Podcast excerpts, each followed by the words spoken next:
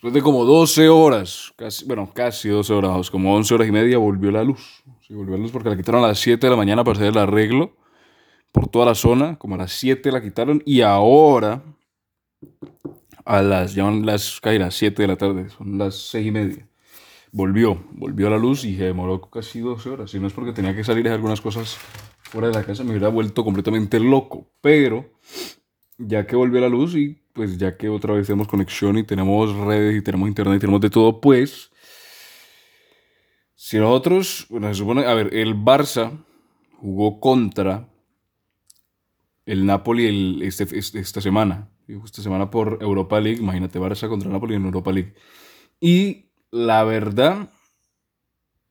es que es muy raro, ¿por qué? Porque hace como Messi que fue del Barça hace como seis meses mal contados. Sí, sí, bueno, sí, seis meses mal contados. Messi salió del Barça y se fue para el PSG. Y en ese momento el Barça, pues básicamente se fue Messi porque estaba,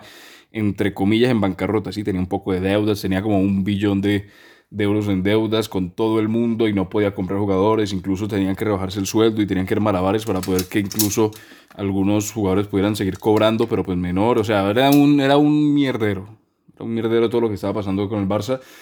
Pero avanzamos seis meses, ya con Messi fuera y demás, y el Barça, de alguna manera, pareciera que se estabilizó. Se estabilizó hasta el punto de que pudo hacer fichajes. Pudo comprar jugadores, bueno, comprar o por lo menos adquirir más que comprar jugadores, lo cual hace, como te digo, hace seis meses parecía algo completamente imposible, pues parecía algo que no podían llegar a ser por nada del mundo, sino era como algo que pudiese llegar a ocurrir el que ellos compraran eh, jugadores, incluso si nosotros podemos revisar, llegaron jugadores que hasta cierto punto son de un nivel mayor al que un club en deuda y que estaba en la mala podría llegar a permitirse. Porque por un lado tenemos a Dani Alves, que Dani Alves más allá de que ya te da, si no estoy mal, son 38 años, si la memoria no me falla, incluso vamos a revisarlo ahorita mismo. Eh,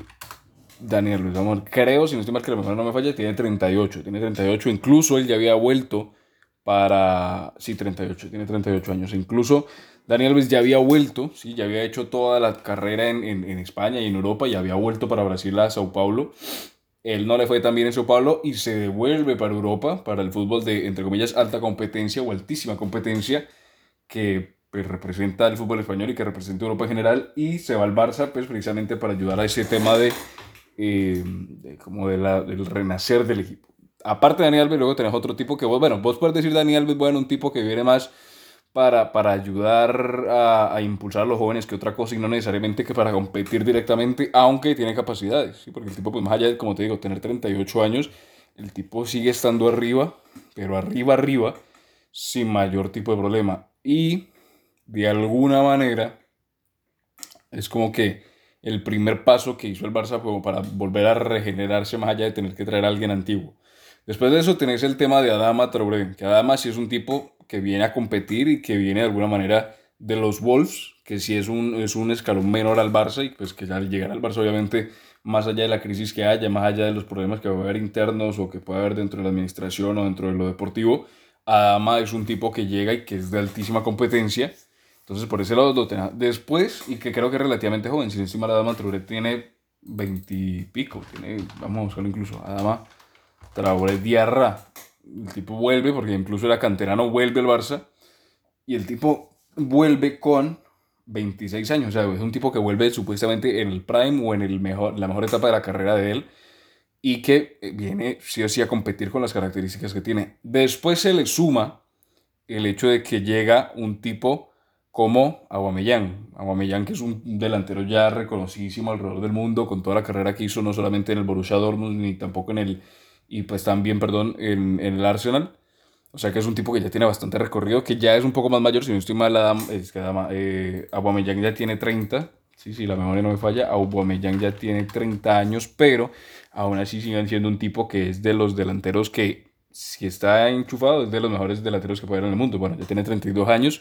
pero pues digamos es un nombre de alto calibre, ¿no? Que por lo general siempre los fichajes, primeramente, más allá de que luego puedan rendir o no, primero siempre se juzgan por el nombre que pueda llegar a tener el jugador que llega al equipo. Entonces, en el caso de Aubameyang, es un tipo que tiene renombre, que tiene, entre comillas, espalda y que llega al Barça, que no es precisamente barato, pero que llegue, por eso te digo que el Barça es raro, porque hace seis meses se supone que no podían comprar a nadie, que necesitaban salir de un poco de gente, ¿sí? entre ellos Griezmann, Umtiti y demás,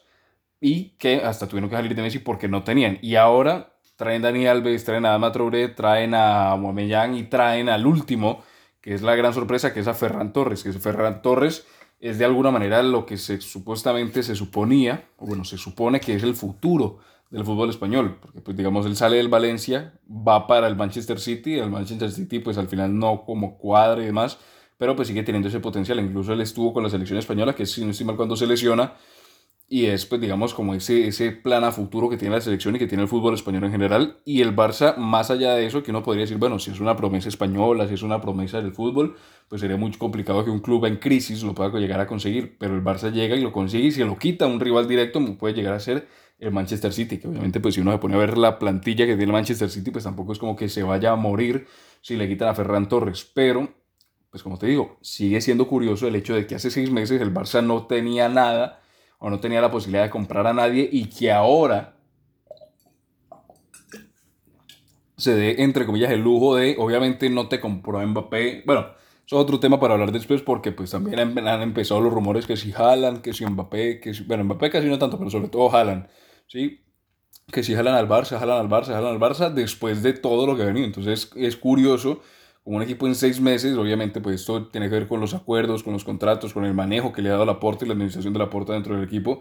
pero el hecho de que hayan de alguna manera resurgido y se hayan hasta cierto punto estabilizado, porque es que si nosotros podemos ver, el Barça hace un tiempo estaba fuera de Champions, estaba fuera de Europa League, estaba siendo eliminado de, de, de, de Champions, bueno, al final lo terminó siendo, pero ahora de alguna manera no es el Barça pues dominador, no es el Barcelona pues que, que, que, a todo mundo le tiene miedo y demás, sino que es un equipo que de alguna manera ha encontrado una estabilidad después de una tormenta grandísima, porque pues ahora de alguna manera logró instalarse en Europa League, que pues al final tiene un rival duro como es el Napoli que viene de empatarlo uno a uno, y tiene una estabilidad relativa en lo que es eh, la liga, que hasta cierto punto la puede llegar a pelear en este semestre, bueno, este semestre, en este año porque la liga, si no estoy mal, el Barça va de cuarto, porque creo que ya volvió a puestos de, de, de, Champions, después de estar, como te digo, fuera incluso de Europa League, llegó a estar creo que de séptimo, de octavo, alguna cosa rarísima para el pero ha ido remontando y remontando hasta el punto de llegar a estar de cuarto. Obviamente, pues si nosotros vemos los puntos, el Real tiene 54 puntos, el Barça va de cuarto con 39, pero eso es mucho decir para incluso va mejor que el Atlético de Madrid o del propio Valencia o del propio Rayo Vallecano que habían empezado con todo y que han ido cayendo mientras que el Barça empezó mal y poco a poco ido remontando hasta el punto de que puede que en esta campaña la termine ganando, bueno, todavía matemáticamente es posible que la gane o que por lo menos lo termine en el segundo o en el tercer puesto y estando en crisis, estando en crisis. Entonces, bueno, más allá obviamente la Copa del Rey, pues al final se pierde por, por, con el Athletic, pero pues eso es otra, otra cuestión. Y el caso es que si uno se pone a ver la plantilla del Barça, la verdad, el potencial que tiene, y no solamente hablando de los fichajes, no solamente hablando de los potenciales de los fichajes que, adquirieron, sino hablando de la plantilla en general, el potencial que tiene esa plantilla es espectacular. Porque por un lado tenés a jóvenes como Pedri, como el propio eh, Gaby, tenés a, tipos como el propio Araujo, tenés a bueno, Ter Stegen, que a veces está bien, a veces está mal, pero pues al final sigue siendo un buen portero, tenés a tipos como el propio Ferran Torres, tenés esa experiencia como Adama Traoré, que obviamente uno dice los nombres y no es como que suele ser un equipo de élite, pero la proyección o lo que puede llegar a ser en un futuro del Barça, teniendo en cuenta lo que pasaron, ¿sí? lo que pasó de toda esa etapa de crisis, y ver el cómo está hoy en día y ver que de alguna manera ha podido sostenerse y que ha podido de alguna manera estar arriba peleando, es, es interesante ver cómo se ha manejado esa situación más allá de todo lo que los medios de alguna manera han podido llegar a decir. Entonces yo creo que el Barça, de alguna u otra manera, no está tan mal como, como se planteaba, no está tan, tan acabado como se decía, e incluso puede llegar a dar la sorpresa, como te digo, de pelearle una liga al Real, que ambos están en una etapa de transición, tanto el Real como el Barça están en esa etapa como de cambio, aunque le ha pegado mucho más duro al Barça que al Real.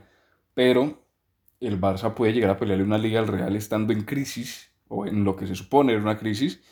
y ha tenido esa facilidad de adquirir nombres importantes, no mega estrellas mundiales, importantes, y eso